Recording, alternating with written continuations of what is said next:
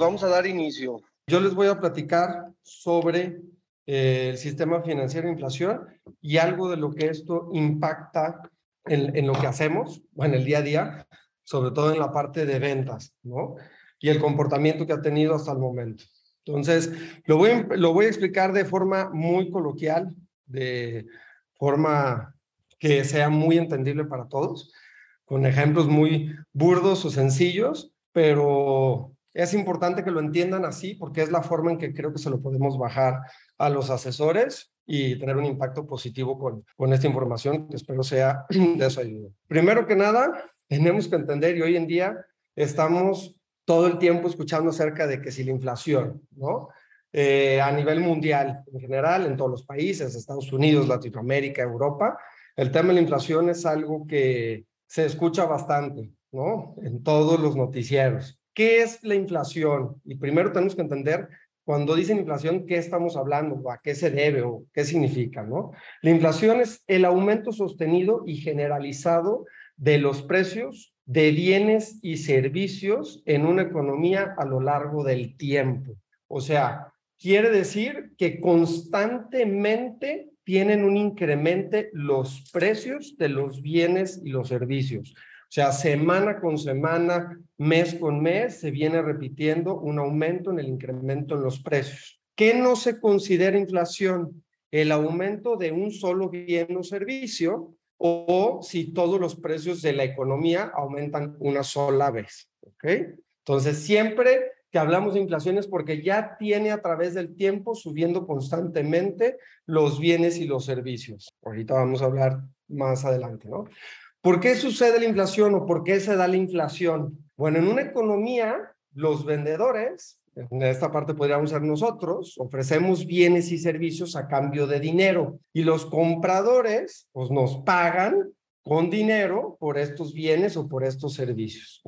El valor de cada uno de estos bienes y servicios está indicado en un precio, que es la cantidad de dinero que las personas están dispuestas a pagar a cambio de nuestro servicio o del bien que estemos vendiendo y esto es lo que nos indica que tanto lo valoran, ¿no? Por eso es muy importante entender que esto hace el precio, o sea, que esto mide el precio. El precio nos funciona como un indicador. ¿Por qué o cuáles son las principales razones en las cuales pudiera haber una inflación? Bueno, todos entendemos el tema de que si la oferta y la demanda, pero realmente debemos de saber por qué existe la oferta y por qué existe la demanda, ¿no? Tenemos productos que son de temporada. Aquí pongo un ejemplo muy burdo de, un paraguas puede costar 100 pesos y una playera 200 pesos.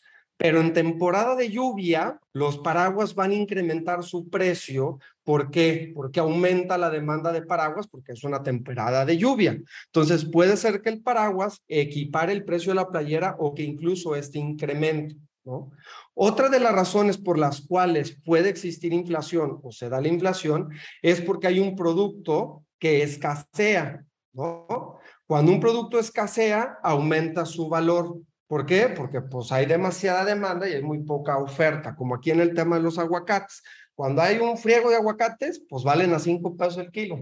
Cuando hay muy pocos aguacates, vale 20 pesos el kilo. Bueno, ahorita andan en 70, pero vamos a, el, el ejemplo es el tema de que si abunda o escasea, ¿no? ¿Cuál es dentro de esto? ¿Por qué existe oferta y por qué existe la demanda? O sea, ¿por qué empieza a haber mayor, mayor oferta, mayor demanda sobre los productos? Todo esto tiene que ver gracias al aumento del dinero circulante. Así tal cual y así de burdo. Quiere decir que hay más dinero en la economía. La gente tiene más dinero para gastar por lo tanto va a demandar más productos. Si la cantidad de bienes y servicios en el mercado es la misma, o sea, la capacidad productiva de un país no se incrementa, pues los precios van a seguir elevándose. ¿Por qué? Pues porque la cantidad no ha aumentado para abastecer el incremento de la demanda. Eso es algo de lo que hoy en día estamos viviendo a nivel mundial. México no ha aumentado sus campos, digamos, para sembrar aguacates. Entonces, la gente empieza a comprar más aguacates, pero como no hemos aumentado la capacidad instalada de los campos, pues obviamente más gente está comprando aguacates, pero tú sigues produciendo 200. Entonces, esto es lo que hace que el aguacate pues comience a subir. ¿Por qué? Porque pues la capacidad productiva de un país no se ha incrementado, ¿no?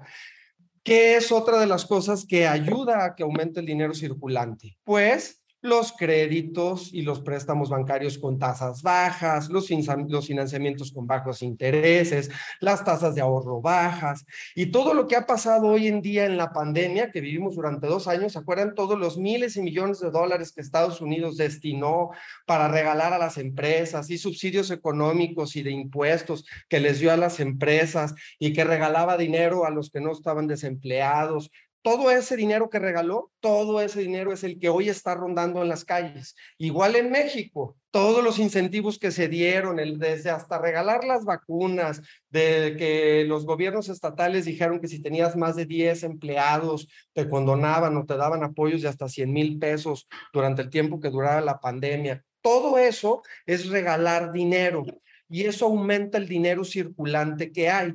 Incluso nosotros mismos recuerdan que empezábamos a dar descuentos en nuestras políticas comerciales especiales para así incentivar la compra.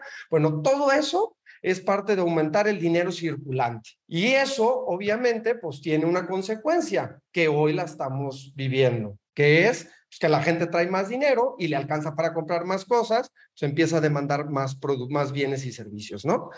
Oye, pero ¿cómo se mide la inflación o quién la mide la inflación? Bueno, pues en, aquí en México, el INEGI investiga cada mes el movimiento de más de 235 mil precios de productos específicos y estos productos específicos los agrupan en 283 conceptos genéricos, ¿sí? O sea, dentro de los 235 mil precios que analizan, todos los agrupan 283 precios, los cuales los, integran en la canasta representativa de bienes y servicios de consumo de los mexicanos. Todo el mundo dice, no es que la inflación la mide la canasta básica. No, no nada más es la canasta básica. La canasta básica es uno de los conceptos que se agrupan en este, eh, eh, digo, que, que se agrupan estos 283 conceptos.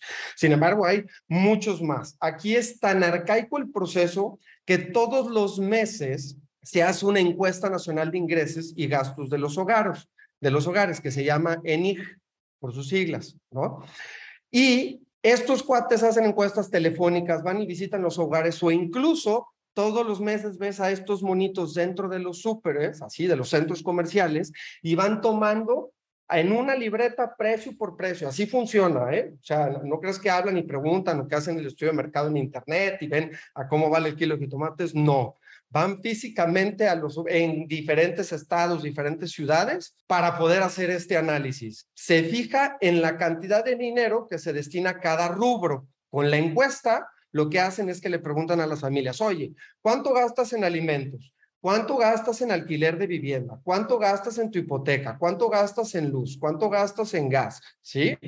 Y se le da un valor determinado dentro de la canasta, asignándole un ponderador, o sea, un porcentaje de cada rubro de consumo. Aquí les pongo un ejemplo. Si en promedio las familias mexicanas destinan el 28% de su gasto en vivienda, el rubro de vivienda de este concepto genérico tiene un 28% en la canasta que se usa para medir la inflación. O sea, su valor ponderado es del 28%. Entonces, si la vivienda tuvo una inflación del 15% contra todos los demás conceptos, pues el 28% de ese 15 es el que va a pesar en este rubro, ¿no? Esto se hace, para que tengan ahí un poquito de conocimiento de historia, desde 1988 se realiza esta medición tal cual. ¿Cómo sabemos que hay inflación o cómo sabes que sí existe o que es real la inflación? Bueno, pues a lo largo del tiempo vemos que es cada vez menor el número de cosas que podemos comprar con la misma cantidad de dinero. Así tal cual te das cuenta. Si antes podías comprar con 20 pesos un kilo de aguacates y hoy solo te, te alcanza por 800 gramos, pues eso significa que hay una inflación pero recordemos que no es nada más sobre un producto. Tú vas y haces el mismo súper con dos mil pesos y antes comprabas cierto número de productos y ahora con esos dos mil pesos pues te alcanza para comprar de esos mismos productos que comprabas simplemente menor cantidad, ¿no? Cuando existe inflación, para tú poder comprar los aguacates que necesitas y la fruta y la verdura y el agua para alimentar a tu familia, pues tienes que gastar más por lo tanto tus posibilidades de ahorrar son menores y al mismo tiempo se hace más difícil invertir. ¿Qué significa esto? Que nuestro dinero vale menos, porque podemos adquirir menos bienes y servicios con la misma cantidad. Y esto se resume a que hay inflación, ¿no? Oye, pero Carlos, ¿qué fregados están haciendo los países para controlar la, la, inflación? Ok, existen varias cosas que hacen los, los países para controlar la inflación. Una es tener una política monetaria que eso lo hace el Banco de México actualmente, es una de las eh, estrategias que hace, donde administra la cantidad de dinero y crédito que hay en la economía. Y ahorita les voy a explicar cómo. Le pongo ahí una palomita porque es algo que funciona, que es bueno pero es lento, no es de un día para otro. Lo segundo es fijar los precios a los productos. Esto lo, el primer persona que lo hizo fue Diocleciano en la antigua Roma fue el primero que lo hizo, fijar el precio de los productos para que no existiera inflación, pero es terrible, es lo peor que puedes hacer en una, economía, fijar los precios, porque se recuerdan que les dije que el precio es un indicador y es lo que la gente está dispuesta a pagar por un producto, entonces realmente lo único que haces es que distorsionas la conducta de los participantes, ¿no? Y esto lleva a la escasez, a mercados negros, a corrupción, o sea, a eh, a robarse los, los tractocamiones de aguacates, a robarse los camiones de acero, a robarse las pipas de gas, al guachicol. Todo eso es lo que pasa cuando controlas los precios, ¿no? Reducir impuestos. Aquí le pongo eh, ni bien ni mal, ¿no?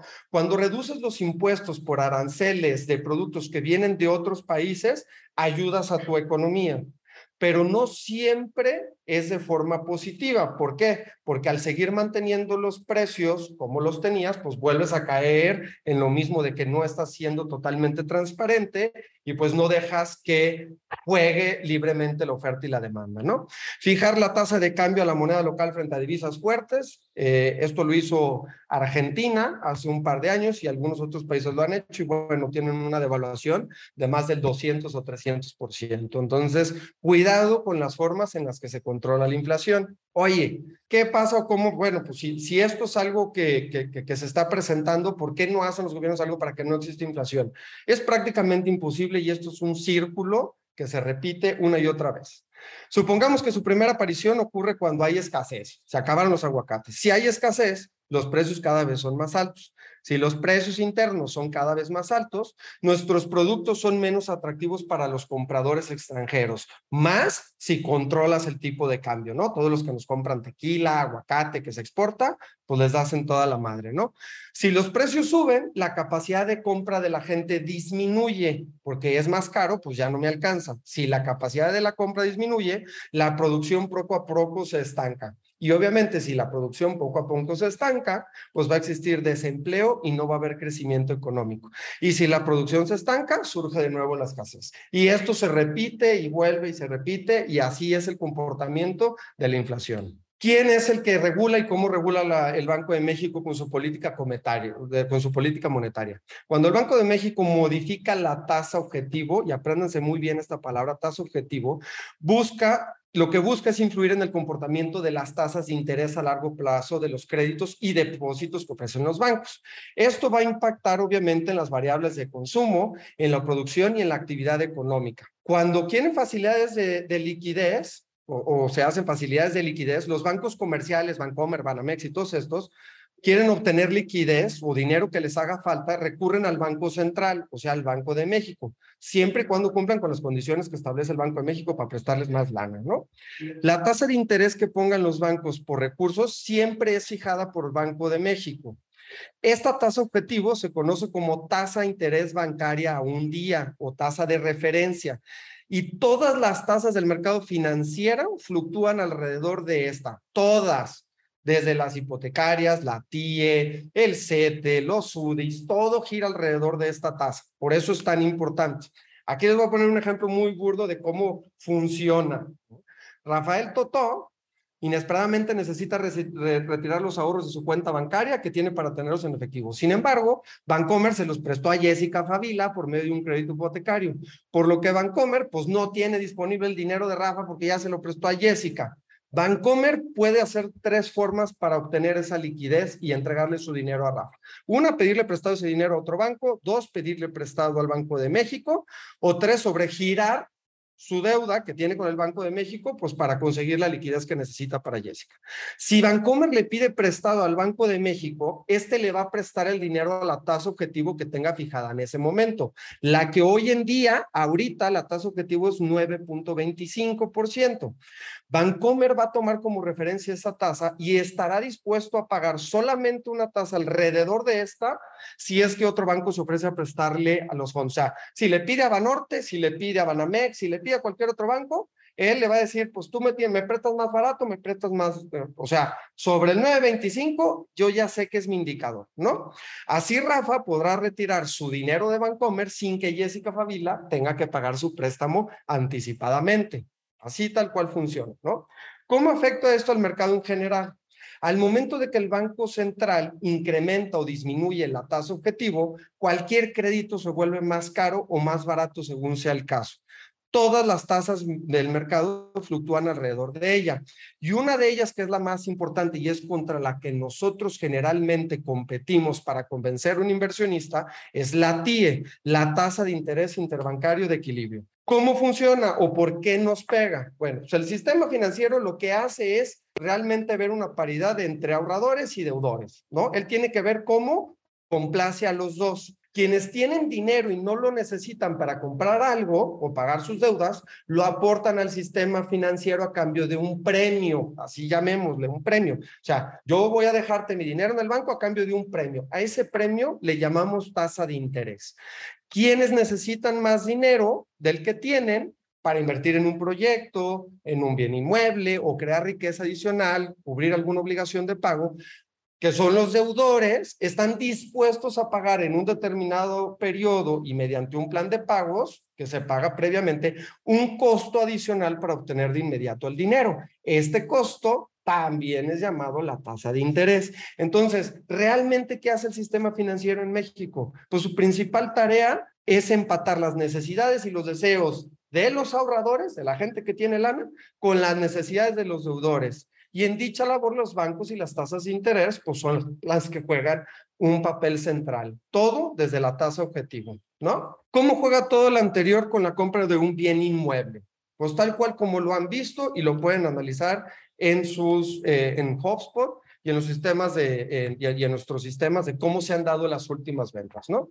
Un inmueble en preventa, pago de contado. Si el descuento, el premio, por esta forma de pago no es mayor que la tasa objetivo, las probabilidades de que el comprador se vaya por estas formas de pago son mínimas. El premio es mayor en el banco. Me paga más el banco por ahorrar con él. ¿Por qué te voy a pagar a ti de contado? ¿Ok? Si tengo mi dinero. El pago financiado un enganche menor al 50%. Si el descuento que es el premio por esta forma de pago, puede ser más menos tres puntos. Nos encantaría que fuera más tres puntos que la tasa objetivo, pero bueno, más menos tres puntos que la tasa objetivo, le permite dos premios. Tasa de interés de ahorra en el banco, porque este 50% te lo va a dar en parcialidades y va a tener un descuento de hasta el 6%. Y eh, el ahorro del dinero que dejó el otro 50% o los montos no entregados en este plazo que me financiaste el 50% al 925. Entonces, ¿qué es lo que está teniendo el cliente? Pues un doble premio. Me premia al desarrollador con este descuento, que es del 6%, sobre lo que le voy entregando y el banco me está pagando mi premio por el ahorro que tengo ahí, ¿no? Oye, los clientes que no cuentan con el dinero, porque aquí estamos hablando de los que sí tienen la lana, ¿no? Y que pueden convertirse en ahorradores. Pues bueno, los clientes que no cuentan con el dinero van a tener que buscar planes hipotecarios, enganches bajos y mensualidades bajas. ¿Por qué? Porque recuerden que es más difícil ahorrar y es más difícil invertir porque las cosas son más caras.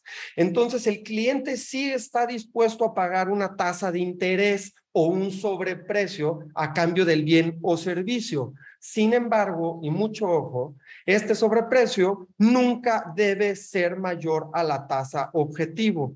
Y eso es lo que tenemos que cuidar en nuestras políticas comerciales para que la gente cuando escoja un plan financiero o hipotecario, el sobreprecio que tenga o sabemos que no hay descuentos, pues nunca sea por arriba de la tasa objetivo, porque entonces pues le conviene pedirle prestado al banco para hacer una compra eh, del bien inmueble, ¿no? Y, en lo que sucede esto, pues los préstamos personales son más caros y entonces decide mejor de en este momento no invertir porque existe una inflación, ¿no?